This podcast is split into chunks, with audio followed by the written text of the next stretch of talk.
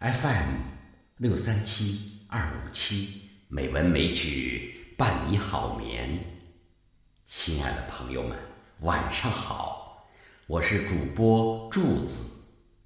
今天是二零一七年九月四号，欢迎您收听《美文美曲》第一千零五十期节目。这期节目，我给各位好友朗读美国作家。韦恩·卡林的一篇著名的散文《父亲的音乐》。父亲的音乐，作者韦恩·卡林，美国。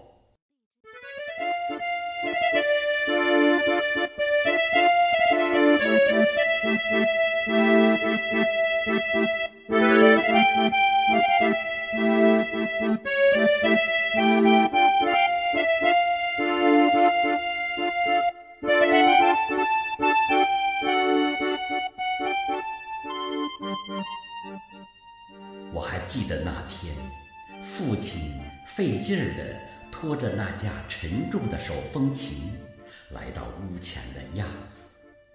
他把我和母亲叫到起居室，把那个宝箱式的盒子打开。喏，它在这儿了。他说：“一旦你学会了，它将陪你一辈子的。”我勉强的笑了一下，丝毫没有父亲那么好的兴致。我一直想要的是一把吉他，或者一架钢琴。当时是一九六零年，我整天黏在收音机旁听摇滚乐，在我狂热的头脑中，手风琴根本没有位置。我看着闪闪发光的白键和奶油色的风箱，仿佛已听到我哥们儿们关于手风琴的笑话。接下来的两个星期。手风琴被锁在走廊的柜橱里。一天晚上，父亲宣布：“一个星期后，你将开始上课了。”我难以置信地看着母亲，希图得到帮助，但他那坚定的下巴使我明白，这次是没指望。买手风琴花了三百块。手风琴课一节五块，这不像是父亲的性格。他总是很实际。他认为衣服、燃料，甚至食品是最宝贵的。我在柜橱里翻出一个吉他大小的盒子，打开来，我看到了一把红的耀眼的小提琴。是你父亲的，妈妈说，他的父母给他买的。我想是农场的活儿太忙了，他从未学着拉鼓。我试想着父亲粗糙的手放在这雅致的乐器上，可就是想不出来那是什么样子。紧接着。我在蔡立先生的手风琴学校开始上课。第一天，手风琴的带子勒着我的肩膀，我觉得自己处处笨手笨脚。他学的怎么样？下课后，父亲问道。这是第一次课，他挺不错的。蔡立先生说。父亲显得热切而充满希望。我被吩咐每天练琴半小时，而每天我都试图溜开。我的未来应该是在外边广阔的天地里踢球，而不是在屋里学这些很快就忘的曲子。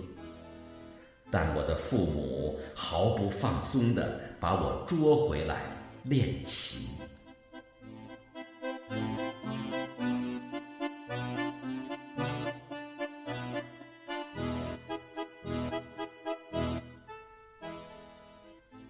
逐渐的，连我自己也惊讶，我能够将音符连在一起，拉出一些简单的曲子了。父亲常在晚饭后要求我拉上一两段。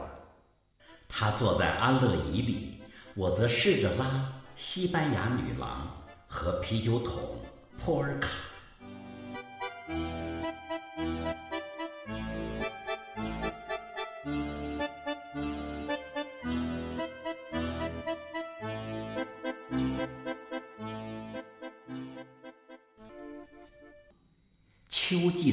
会迫近了，我将在本地戏院的舞台上独奏。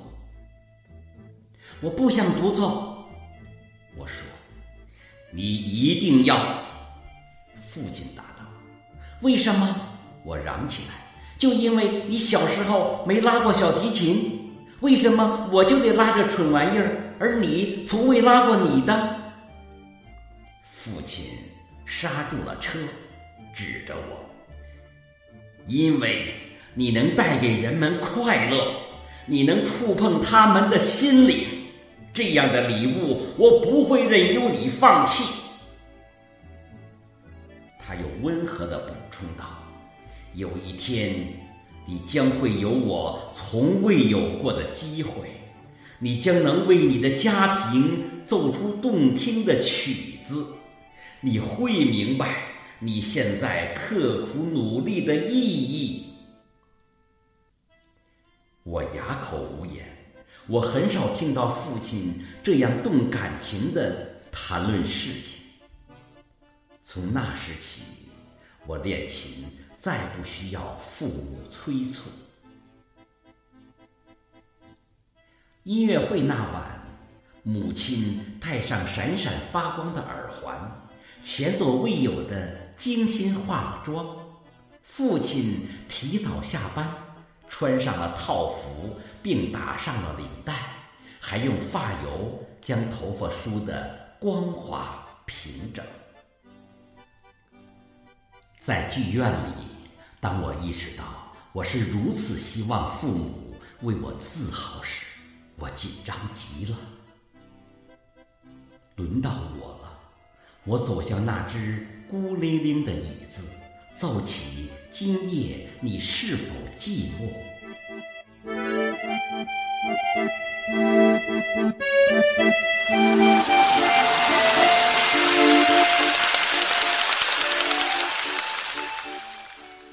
我演奏的完美无缺，掌声响彻全场，直到平息后，还有几双手。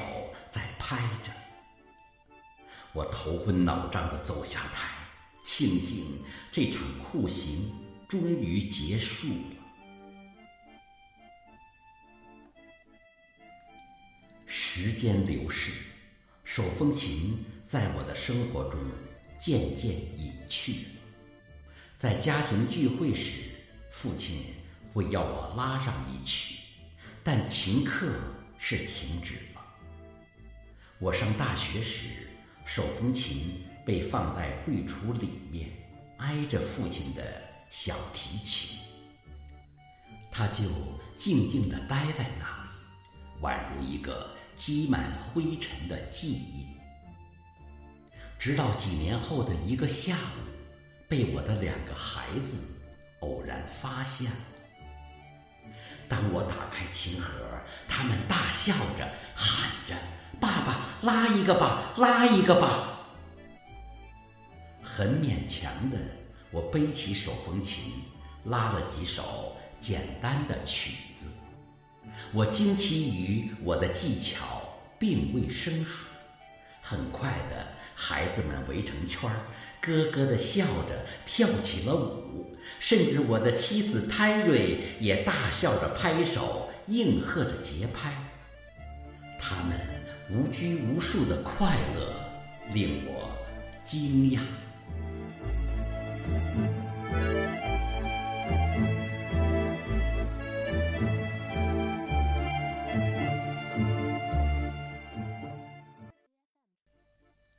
亲的话重又在我耳边响起：“有一天你会有我从未有过的机会，那时你会明白，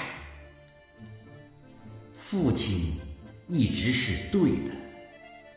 抚慰你所爱的人的。心灵，是最珍贵的。礼物，是最珍贵的。礼物。